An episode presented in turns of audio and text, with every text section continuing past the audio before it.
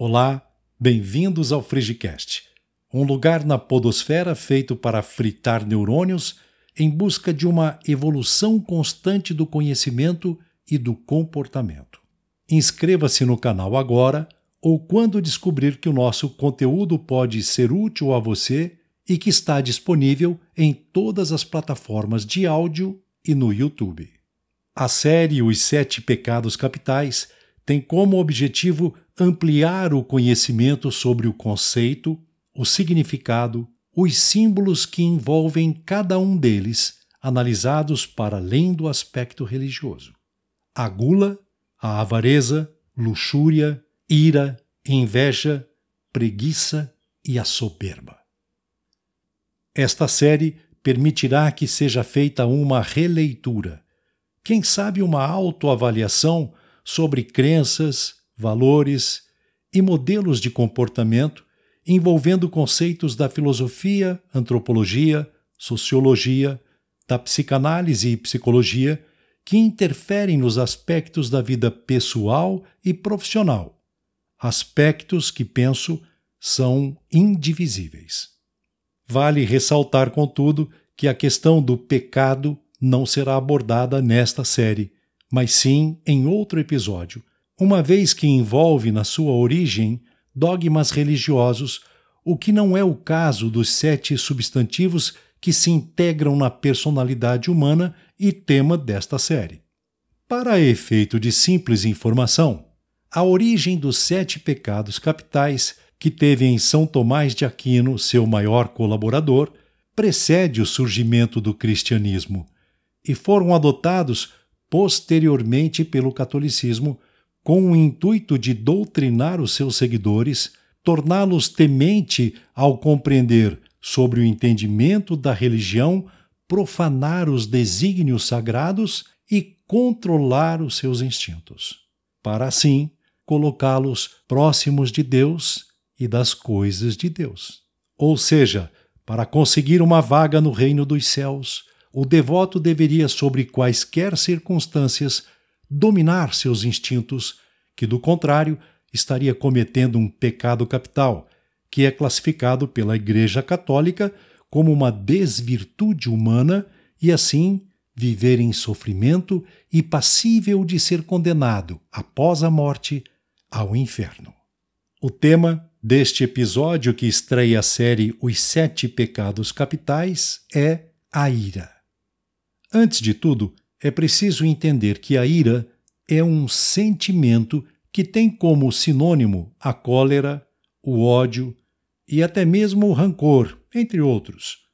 Mas se buscarmos a raiz deste sentimento, vamos encontrá-la na essência humana entre os quatro sentimentos básicos, emoções primárias humanas, que também foram amplamente divulgadas na obra Inteligência Emocional do psicólogo norte-americano Daniel Goleman, que são alegria, tristeza, medo e raiva, que é o nosso tema.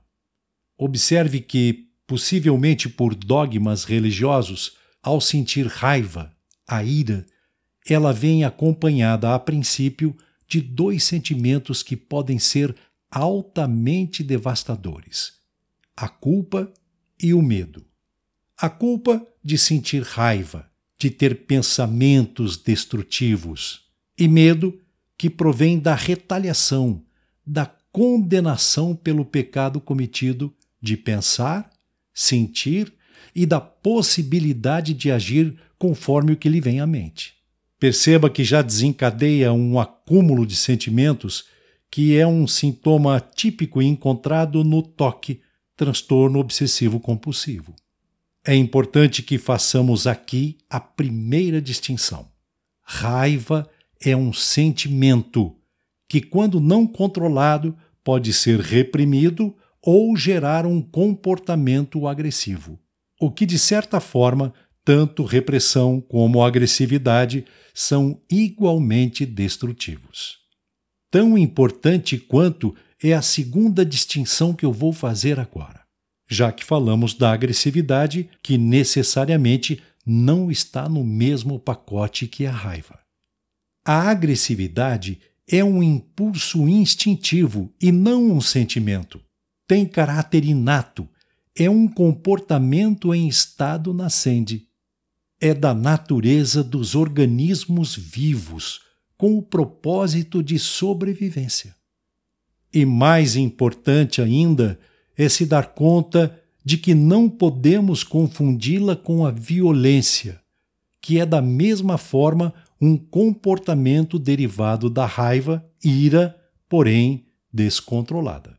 É sabido pela ciência do comportamento que a maioria das espécies que compõem a biodiversidade do planeta, dos organismos vivos, demonstram em algum grau e em algum contexto a agressividade com o propósito de sobrevivência, tanto na defesa quanto no ataque.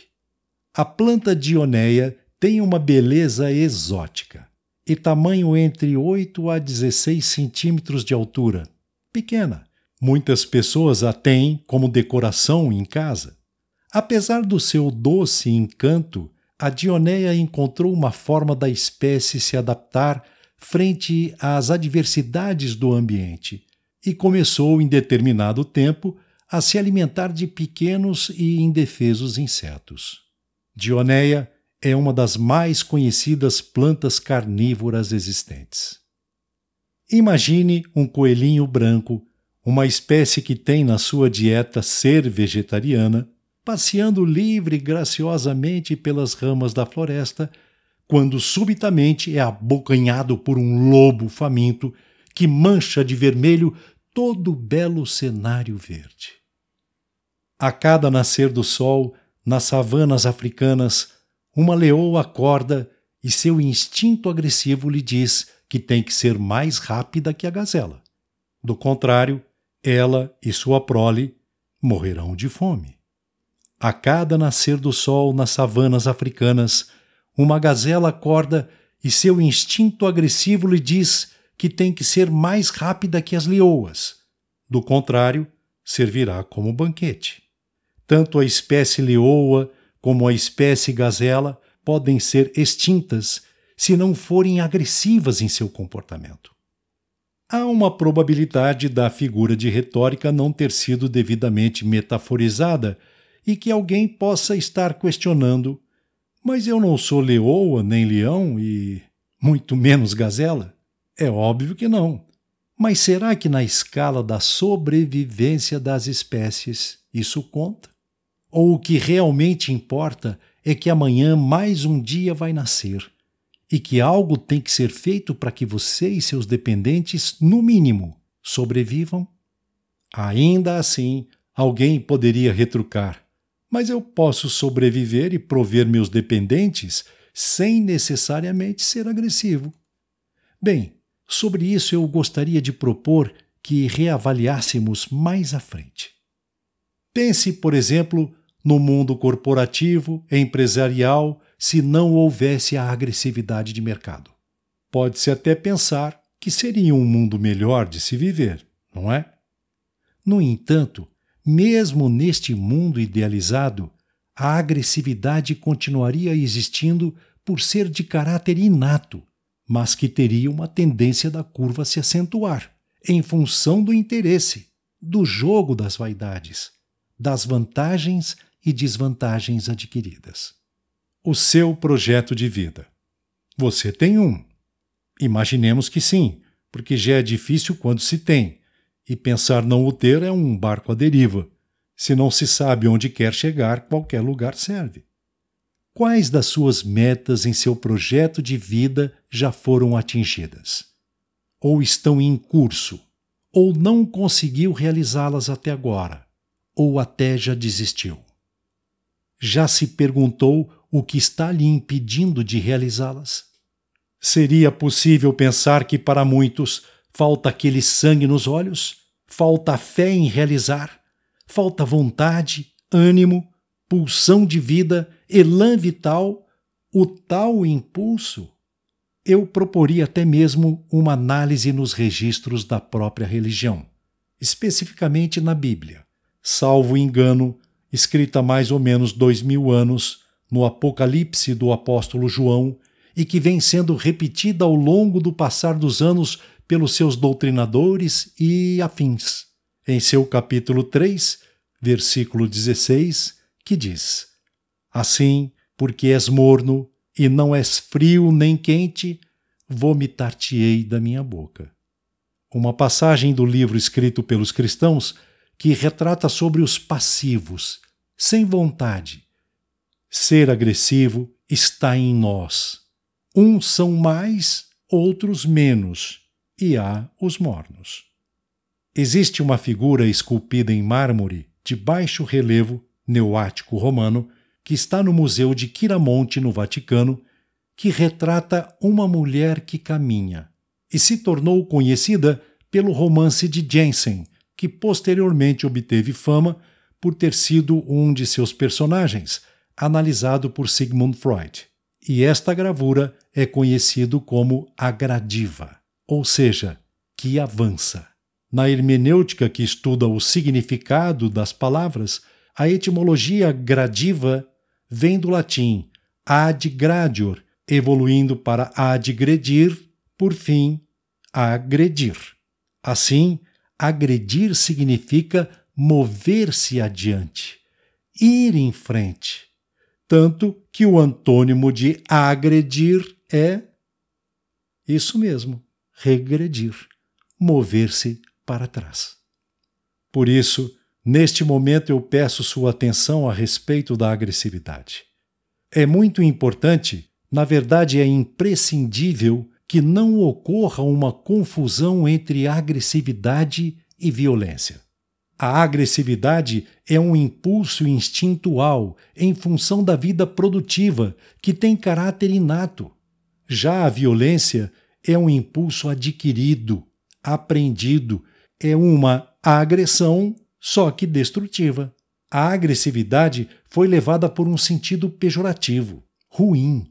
Quando a agressão não se dá de forma positiva, pessoas de baixa tolerância podem se tornar violentas, violenta consigo mesmo ou com os outros.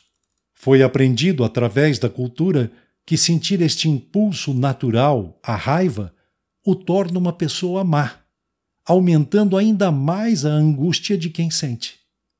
Quando alguém busca um objetivo com muita força de vontade e não o atinge, há pessoas que refazem seu modo de ação, replanejam e tentam novamente, e de novo, e de novo, persistem elevando suas capacidades ao máximo, enquanto que outras que se frustraram e se entregaram ao fracasso potencializam, na maioria das vezes, a raiva. E por não saber lidar com ela, imputam culpa no outro. Foi por culpa de meu pai, minha mãe, meu chefe, o diretor, a chuva, o governo se voltam contra sua crença religiosa e culpam até mesmo a Deus e se tornam violentos. Assim, a agressividade, que é um impulso de vida, que existe para materializar, realizar o ser no mundo, o transforma em uma pessoa amargurada e destrutiva. Alguém que tenta o suicídio pode ter dentro de si uma agressividade que não foi canalizada para ações úteis.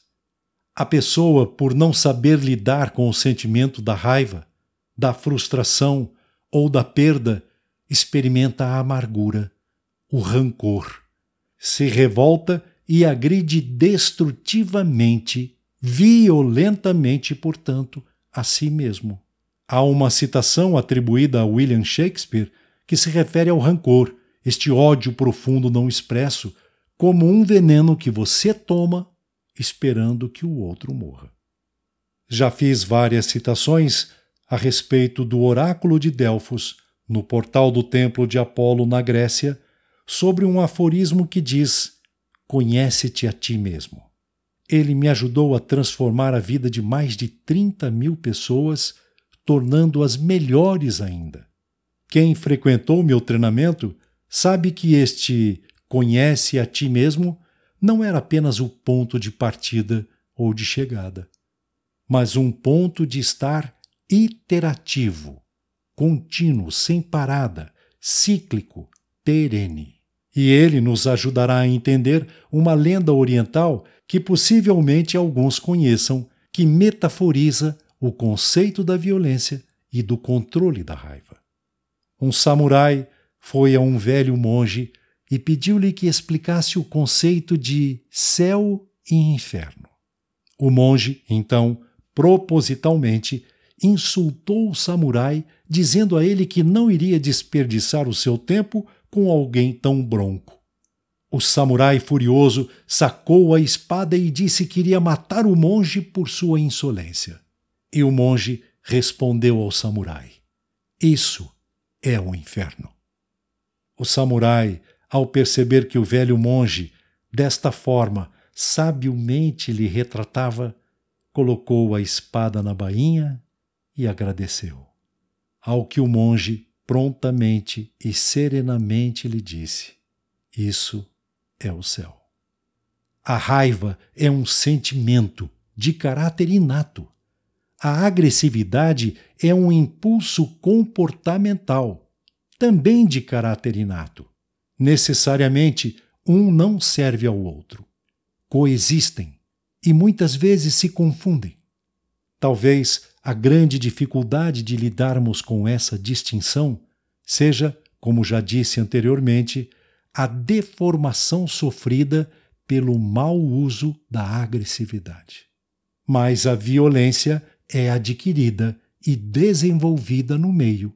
É claro que me refiro a indivíduos saudáveis. Há de se pensar que, sendo assim, é passível de escolha. Somos dotados do livre arbítrio mesmo nas condições de vida mais inóspita, ainda podemos escolher. Reitero, salvo os disfuncionais à sociedade. Em meu curso, o Logos EAD, disponível nas melhores plataformas de cursos online, estudamos a natureza humana e seu comportamento. Sendo possível obter recursos para mitigar estes sentimentos primários, entender o movimento também nos grupos operacionais, nas empresas e os entraves das metas através do conhecimento para previsão, controle e muito mais.